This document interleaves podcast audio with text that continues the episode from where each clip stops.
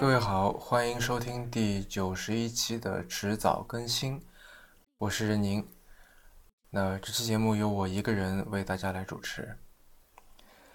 嗯，今天打算从一篇在一九零七年写的文章开始聊起啊，那也就是在将近一百一十一年前了。文章的作者是鲁迅。啊，那很巧的是，这期节目录制的这个现在啊，我正在厦门在出差。嗯，我们知道鲁迅曾经受林语堂的邀请到厦门大学来教过书，那虽然结果不是很愉快了。嗯，那话说回来，今天要首先聊的这篇文章就是标题里面的《文化偏执论》。然后在今天这期节目里，我打算先念几段这篇文章的节选，让大家知道他究竟说了些什么。然后怎么说呢？可以建立起我们言说和聆听的一个一个共同的语境吧，然后再发散开去聊一些我的呃感想也好，或者说最近的观察也好。那我们知道鲁迅是新文化运动的旗手之一了，他本身是提倡写白话文的啊，但是在这个他的创作生涯的早期，他曾经用非常古奥、非常深色的文言文来写文章。啊，这里面有许多的生僻字啊、用典啊之类的东西。那接下去我们要谈的这篇《文化偏执论》，也是用文言文写的啊，但是呢，在跟他的其他作品相比，这个《文化偏执论》还算是比较好理解的。但是因为播客只有声音嘛，然后这个中文里面同音字有很多，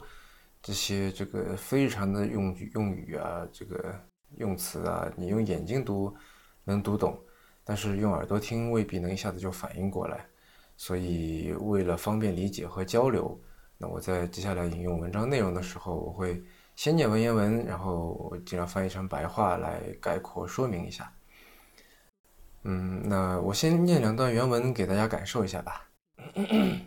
中国既以自尊大昭闻天下，善抵其者，或谓之顽固，且将抱守残缺，以抵于灭亡。近世人士稍稍耳心学之语，则亦以为愧；幡然思辨，言非同西方之理弗道，是非合西方之术弗行。挖机旧物，唯恐不利，曰将以革前谬而图富强也。那这段话的意思是说，中国的这个自尊自大啊，已经是天下闻名的了。那么善于诋毁啊，或者说善于吐槽的人。也把这种心态叫做顽固，嗯，而且他们会觉得，他们觉得中国会一直就这么抱残守缺，然后直到亡国。那么有一些比较进步的这个近代人士，在稍微听说了一些新的说法以后呢，主要是西方那些说法啊，那么他们就因此觉得很惭愧，然后幡然醒悟，图谋求变。嗯，那结果呢，就是他们开始不合西方道理的话就不讲。不合西方套路的事情就不做，啊，去攻击旧有的事物，啊，唯恐这个不利。那么他们口中宣称呢，就是将革除以前的错误，啊，来这个图谋国家的富强。那我再念一段哈。帝不知彼所谓文明者，将以立准则，慎施去取，只善美而可行诸中国之文明乎？亦旧事成章，嫌弃捐不顾，独指西方文化而为言乎？物质也，众数也。十九世纪末叶文明之一面或在兹，而论者不以为有当。盖今所成就，无一不成前时之遗迹，则文明必日有其迁流；又或抗往代之大潮，则文明亦不能无偏执。臣若为今历记。所当既求既往，相度方来，剖物质而彰灵明，任个人而排众数。那这段话翻译成白话就是说，不知道他们所谓的这些文明啊，是不是按照已经确定好规则，呃，慎重的做好取舍，留下来的就是美好的，并且可行于中国的，那用我们现在的说法就是比较接地气的这么一种文明。那么他们所说的这些物质主义啊，少数服从多数啊，或许是十九世纪末叶世界文明的一个侧面，但我也就是鲁迅，并不认为他们这么做就是恰当的。今天世界的所有成就都是继承自前一时代的遗产，文明必然是处在不断的演变当中的。那今天的文明也可能是和上一时代的是这个时代潮流相对抗的。文明不可能不出现偏执。如果是真的为今天的中国做打算，就应当考察过往，预测未来，啊，抨击物质而宣扬精神，去相信个人主义，而不是少数服从多数。呃，那我相信打磨精神的重要性，我应该也不用过多的对迟早更新的听众做解释了。那么关于个人主义，鲁迅在这篇文章的后面解释过，他说，呃，民主思潮当中都有不合理的一面。啊，他举的例子是说，比方说希腊的民众投票杀死了苏格拉底，啊，还有更有名的例子是犹太的民众杀死了耶稣基督。那后世评论起来呢，都会说是大错特错的事情，但是在当时，那却是少数服从多数的结果。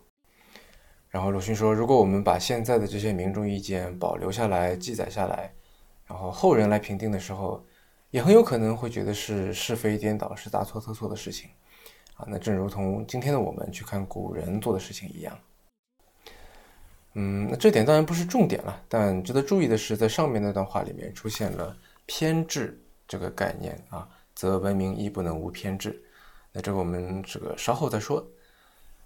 嗯，在鲁迅看来，思想文化与政治兴亡的这个历史演变是是。有根底的，它是就连绵不断的，就好像流水一条河流，它肯定是有源头的；就好像草木，它肯定是有有根扎在地上的，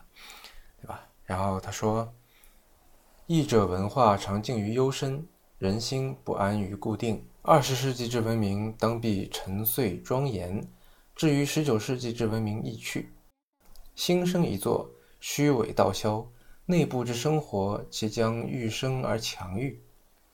精神生活之光耀将愈兴起而发扬愈，诚然已觉出客观梦幻之世界，而主观与自觉之生活将由是而益彰愈。内部之生活强，则人生之意义亦愈遂，个人尊严之旨趣亦愈明。二十世纪之新精神，待将立狂风怒浪之间，是毅力以辟生路者也。中国在今内密激发，四邻晋级而破匝，情况自不能无所变迁。夫安若守辞，笃于旧习，故无以真存于天下。帝所以匡救者，谬而失正，则虽日益故长，哭其嚎叫之不已，于忧患又何补矣？此所谓明哲之士，必洞达世界之大事，权衡较量，去其偏颇，得其神明。失之国中，西何无间？外之既不厚于世界之思潮，内之仍服失固有之血脉。取今复古，别立新宗，人生意义置之深邃，则国人之自觉志、个性彰，杀惧之邦由是转为人国。人国既见，乃使雄立无前，毅然独见于天下，更何有于肤浅繁庸之事物哉？那这段话翻译过来就是说。嗯，一般来说，一个社会的思想文化是会不断走向深奥、走向复杂的。那么，他在十九世纪展望未来的时候，觉得二十世纪的文明应当是更加深邃、更加庄严的啊，与十九世纪的文明会有非常不一样的这个主旨。那么，新的生活方式实施起来，人们也不再虚伪，大家的精神生活也更加有深度、更加强大。嗯，精神生活的光辉也会更加的发扬光大。那么精神生活丰富了，人生的意义也就更加的深远，个人的尊严也就更加的明确，啊，那么二十世纪的新的时代精神，几乎可以肯定将要建立在狂风怒涛上面，去依赖人的意志力来开辟出一条生路。嗯，当今的中国内部的惨状已经非常的清楚了，而且周围的这个邻国又竞相来压迫我们。那面对这种情况，我们自然是不能不有所改变了。嗯，如果我们以柔弱的态度去处事啊，还是遵守以前那些固有的习惯，那固然是不能在当今的世界争得一个生存的机会的。啊，那求变当然是要求变了，但是如果我们拯救危局的办法是错误的，或者说是是不恰当的，那么虽然我们天天在改变这个旧的规矩、旧的习惯，搞得整个社会鸡飞狗跳的，但是这样的努力对于这个解决内忧外患是没有任何的补救的啊。那怎么办呢？所以他说，聪明人啊，必须要洞察世界的大的潮流、大的趋势，然后对世界的各国的文明进行权衡、进行比较，要取其精华、去其糟粕，然后才能很好的应用到中国来。啊，要能够做到对外不落后于这个整体世界的思想潮流，然后对内呢，又能够保留了这个我们一直留下来的这个固有的中华的文脉。那么，其实就是说，要用当今的思想去复兴传统的这些优秀的文化，然后从头来建立起一种新的一种社会思想。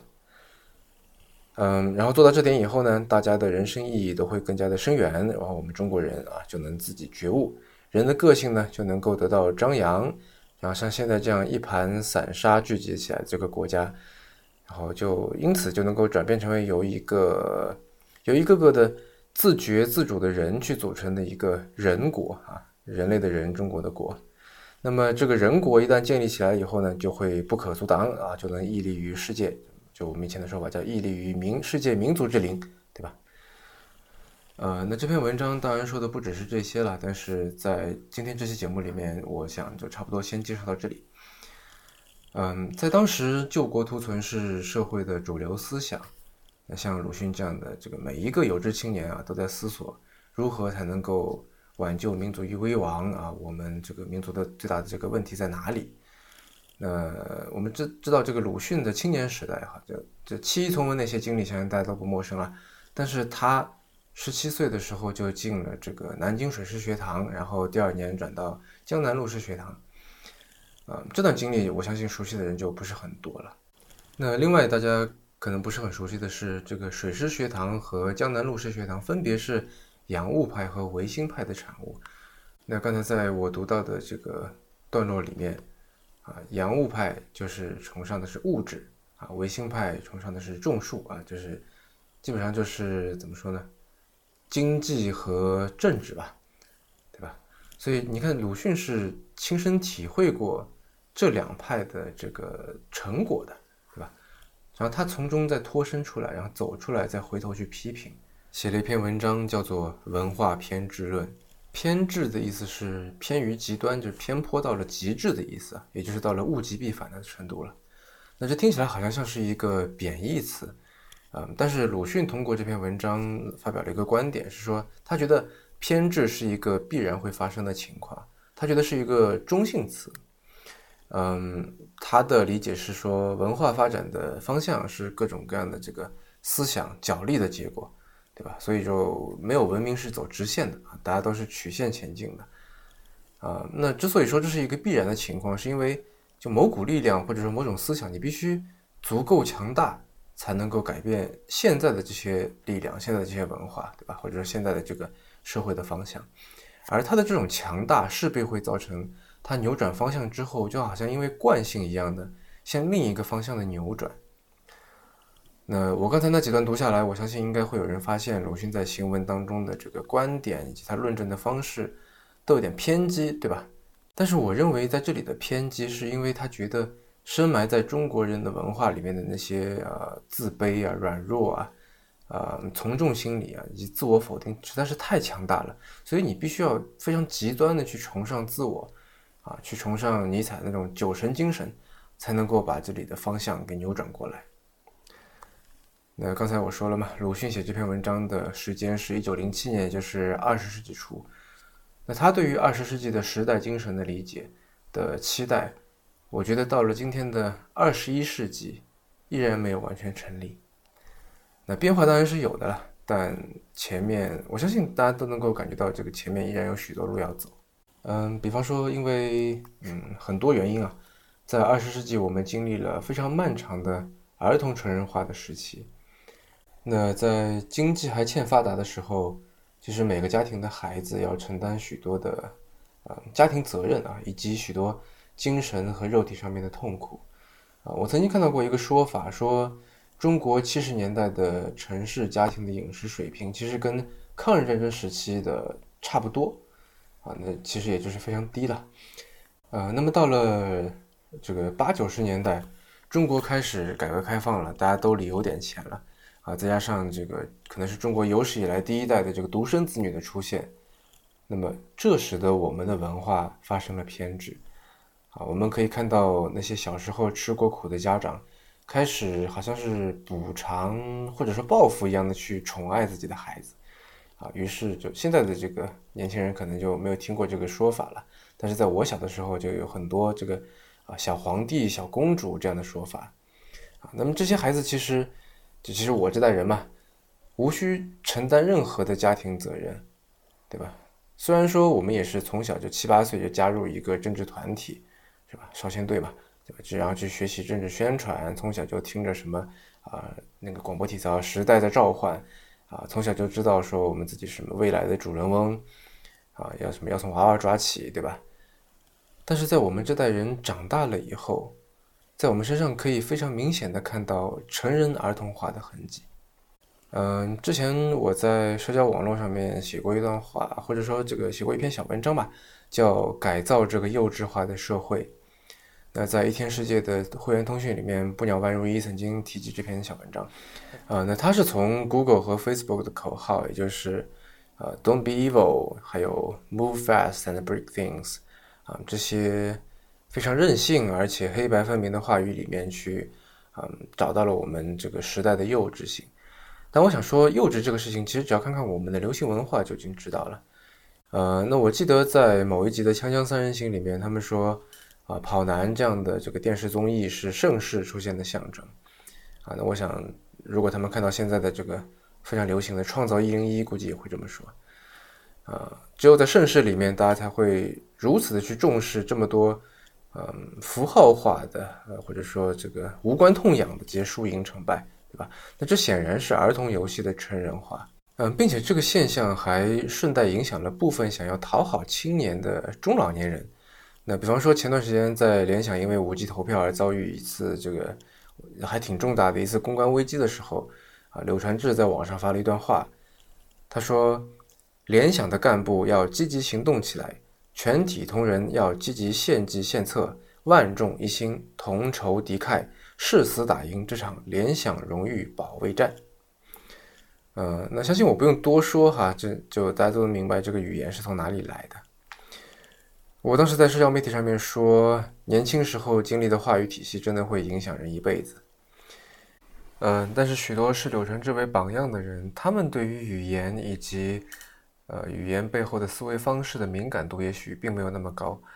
啊，但是他们往往自认为是敏感的人，是对时代的变化敏感的，啊，或者说他们希望被认为是这样子，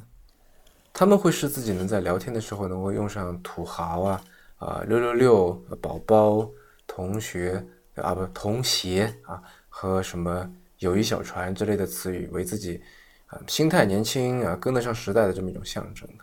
但话说回来，幼稚化这个事情不仅仅是在中国了，其实在我们能够看到的这个日本啊、韩国都很普遍，而且美国也是啊，不然这个 Brad Victor 也不会在自己的博客里面发这个发了一个愿啊，他是他是一个愿景，说要 reform our infantilized society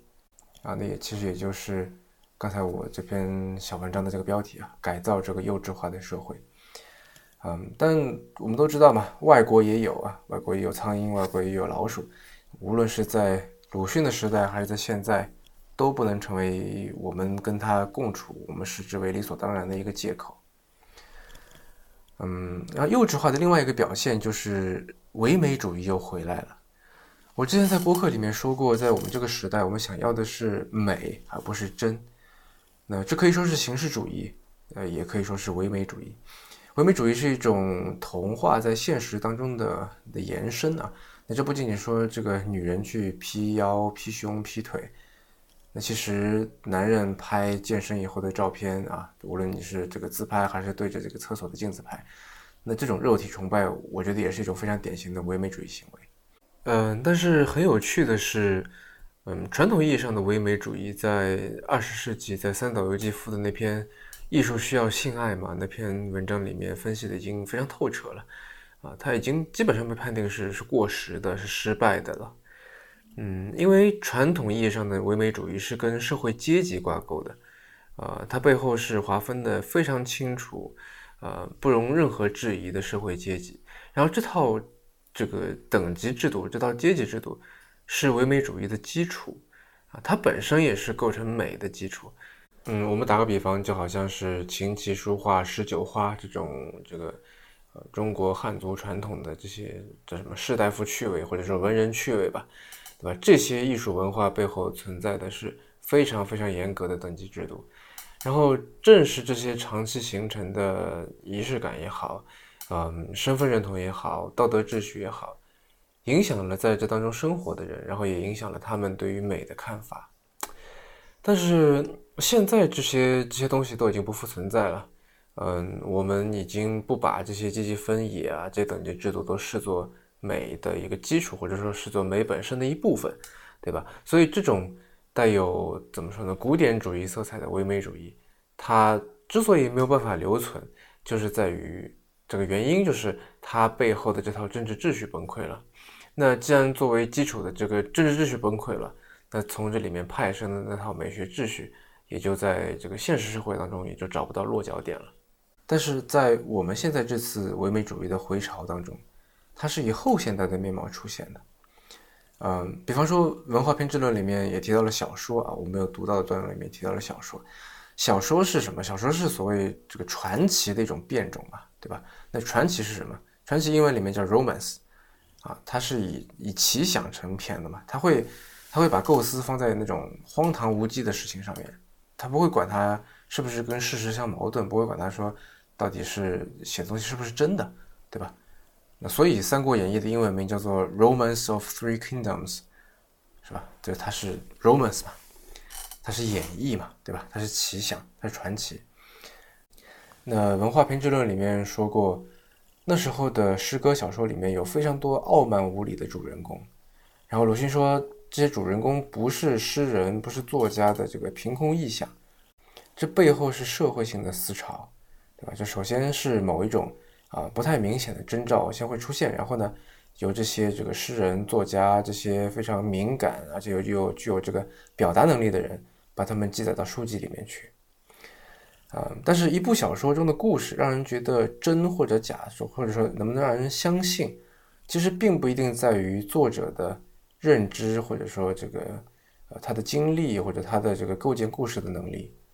而在于读者的时代趣味，在于读者的理解。也就是说，嗯，有些事情前人可能以为是真的，但是我们现在作为后人，我们会觉得太假了。那么一样的情况就是，我们现在可能觉得是像真的就可以当真的事情，对吧？有可能会成真的事情，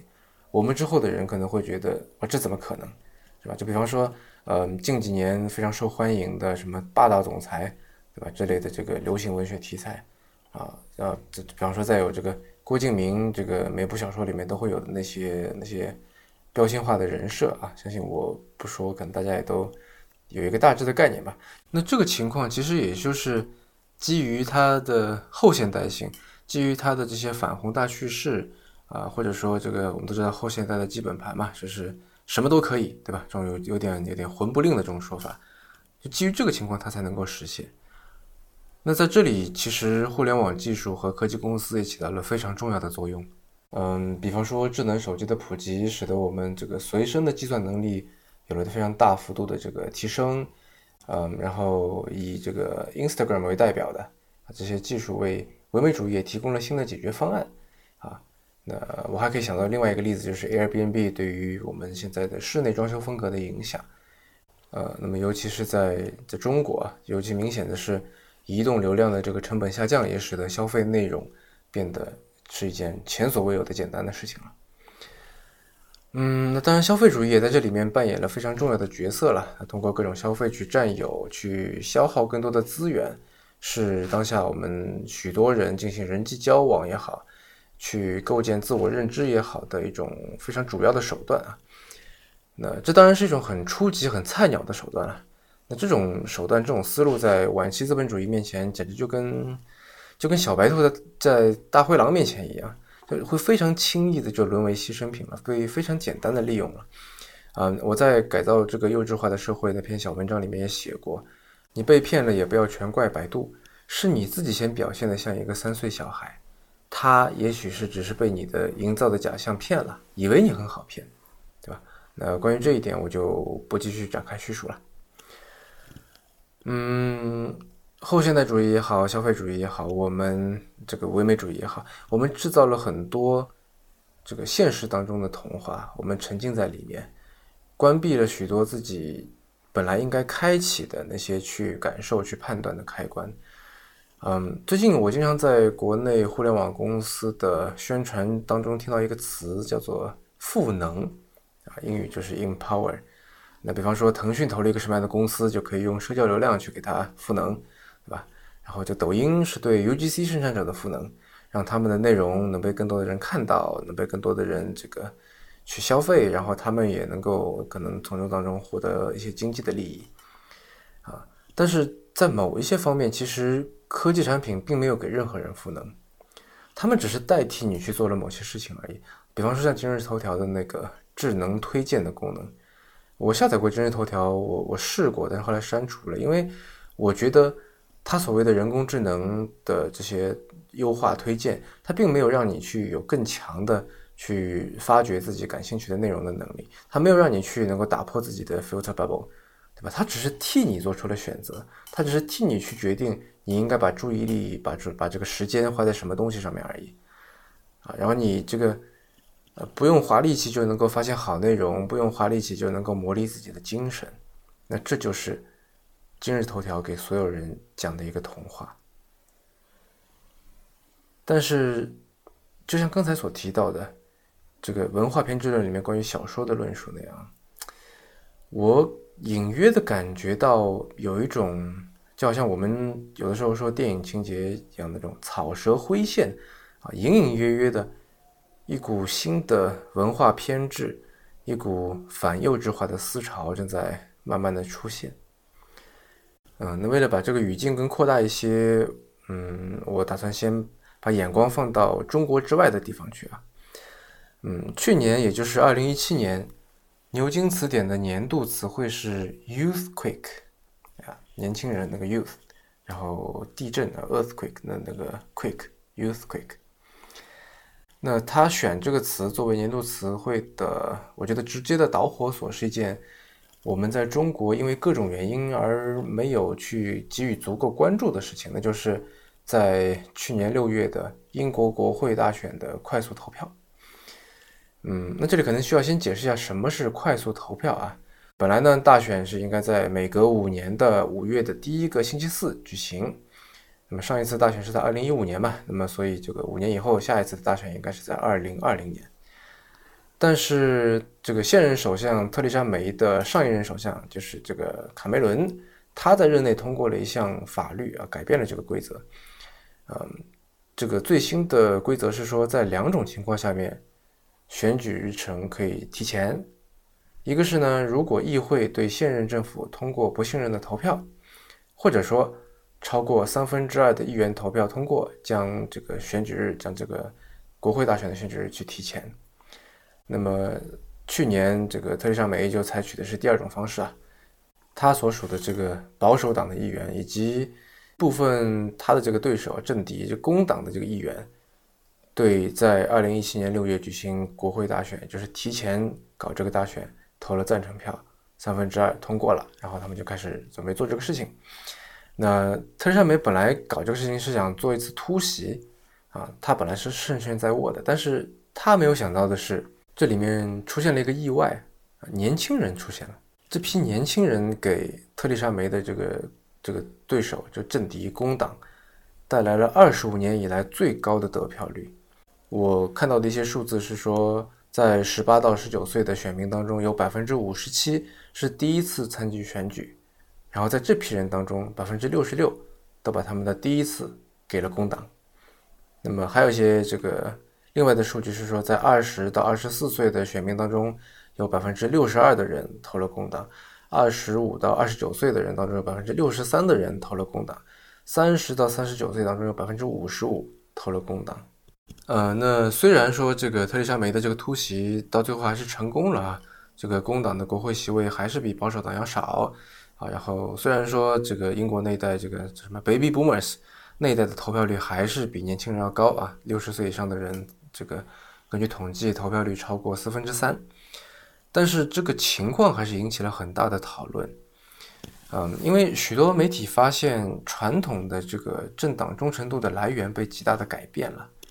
啊，因为原来是大家说你是什么阶级嘛，对吧？但在这个情况下面，年龄取代了阶级。成为了选举意愿的这个新的主要指标。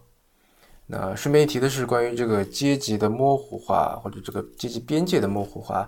我之前在单独的微信公众号上面发过一篇文章，啊，是以给主编吴奇和现在在牛津大学读博士的这个刘小雨的信给写的。啊，那在这里我就不多说了，大家可以去看那篇文章。啊，那这个现象，这个年轻人站出来这个现象，不光光是在英国出现了。那我们知道，美国上一次总统大选的时候的这个程咬金啊，这个民主党的 Bernie Sanders，然后呃，前段时间法国的这个国民阵线的主席 Marine Le Pen，啊，俄罗斯的那个很有名的那个反腐律师啊，或者说社会活动家 Alexei Navalny，这些人背后都是原来被认为是对政治冷感的，然后在这个二三四线城市的那些三十岁以下的年轻人。啊，那我们可以再看看南半球。嗯，在二零一七年年临近年底的时候，澳大利亚的现任总理 Malcolm Turnbull 搞了一个关于同性婚姻合法化的一个不具约束力的投票。啊，也就是说，这英文叫做 non-binding ballot，就是说这个啊，就咱们偷偷看，对吧？这个这个无论结果怎么样，反正都不作数，但是我们就看看大家的意愿是怎么样的。啊，然后根据这个统计呢，有。一千两百七十万的这个澳大利亚民众参与了这次的这个投票，其中这个百分之六十一点六投了赞成啊，然后三十八点四投了反对。那就像刚才说的嘛，这个投票本身是不具有约束力的，所以就它没有产生这个实质性的政策性的这个后果啊。但是非常引人注意的是，这次投票的参与率非常的高，尤其是年轻人的参与率非常的高。嗯，在八九年前，我曾经因为某一个机缘，跟那时候担任澳大利亚驻中国大使的 Geoff Raby 做过一次访谈呢。他有个中文名叫做瑞杰瑞，啊，那他是澳大利亚前总理陆克文，也就是 Kevin Rudd 那一派的，啊，那后来这个陆克文不是这个从总理的位置上下来，又去当了外长，后来又淡出政界了嘛。那么这随着陆克文的失势，他是他那一派嘛，这个。啊，瑞杰瑞就淡出了政界了。他当然是个他是个白人啊，然后他现在在北京开了一家咨询公司啊。那么在那次访谈快要结束的时候，我就聊起了关于年轻人的话题。然后我印象很深的是，他说中国年轻人比澳大利亚年轻人要更加的实际，要更加愿意参与到社会事件里面去。啊，那那当然那个时候正是这个新浪微博上面公知这个概念正火的时候啊，跟现在还有点不太一样。然后他跟我说，澳大利亚的年轻人参与政治的意愿非常非常的低，啊，比起这个参与政治，比起去这个讨论政治话题，他们更加喜欢流行音乐、喜欢电影、时尚之类的东西。那我们可以看到，在八九年以后的今天，这个情况就发生了改变。但这不是 Youthquake 第一次出现了。呃，美国的 Vogue 杂志主编 Diana Vreeland 在。一九六五年一月号的这个《Vogue》杂志里面的这个编辑导语里面就提出过这个概念。嗯，在那篇岛屿的结尾，他是这样写的：“The years in its youth, the youth in this year,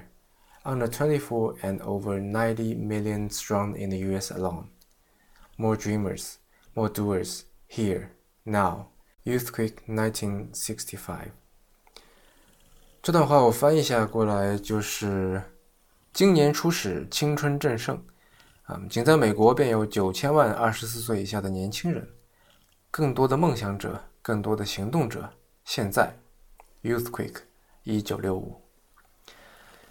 嗯，在那个时候，Beatles 正在流行，迷你裙正在流行，啊，反文化运动正在进入它的高峰，啊，那在那篇导语里面，Vreeland 说，英国和法国已经接受了新的一代人，接受了眼下的这个。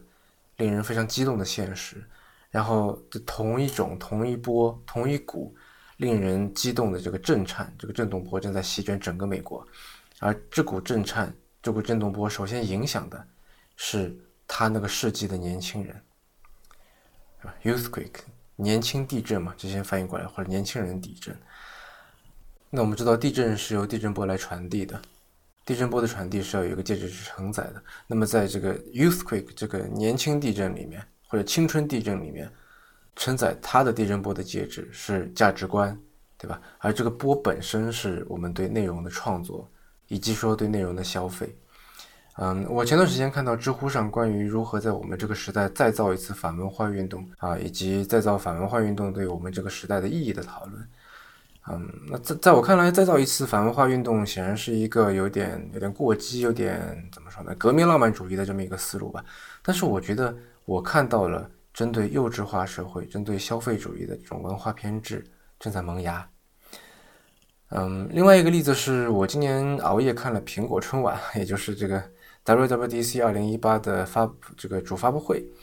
那边看我就边在刷各种社交媒体嘛。然后我发现，在会后有一种言论是往年没有的，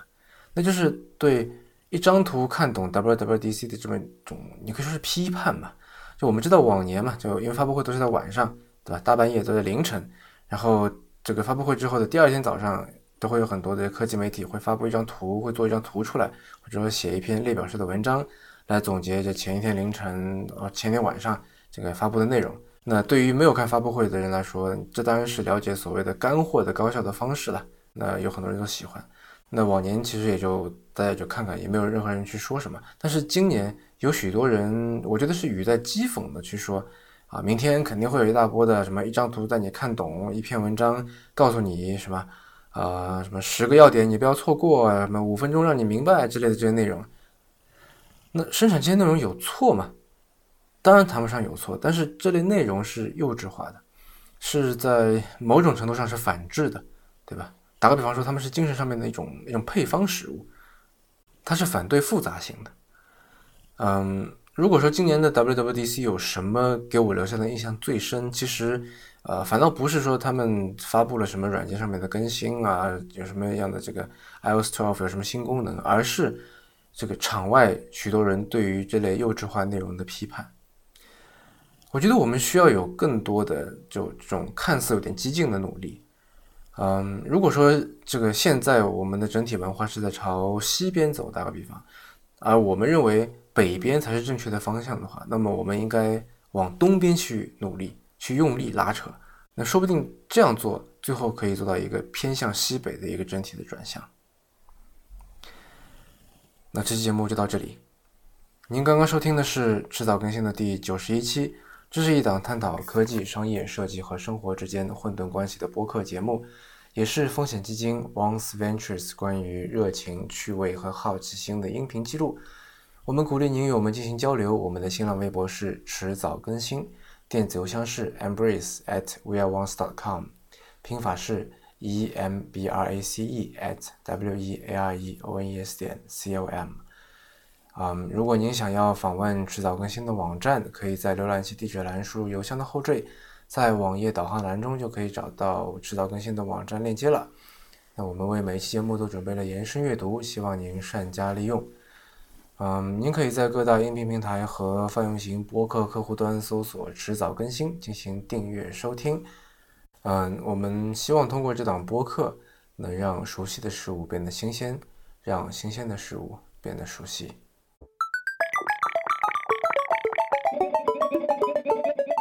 拜拜，我要去吃厦门美食了。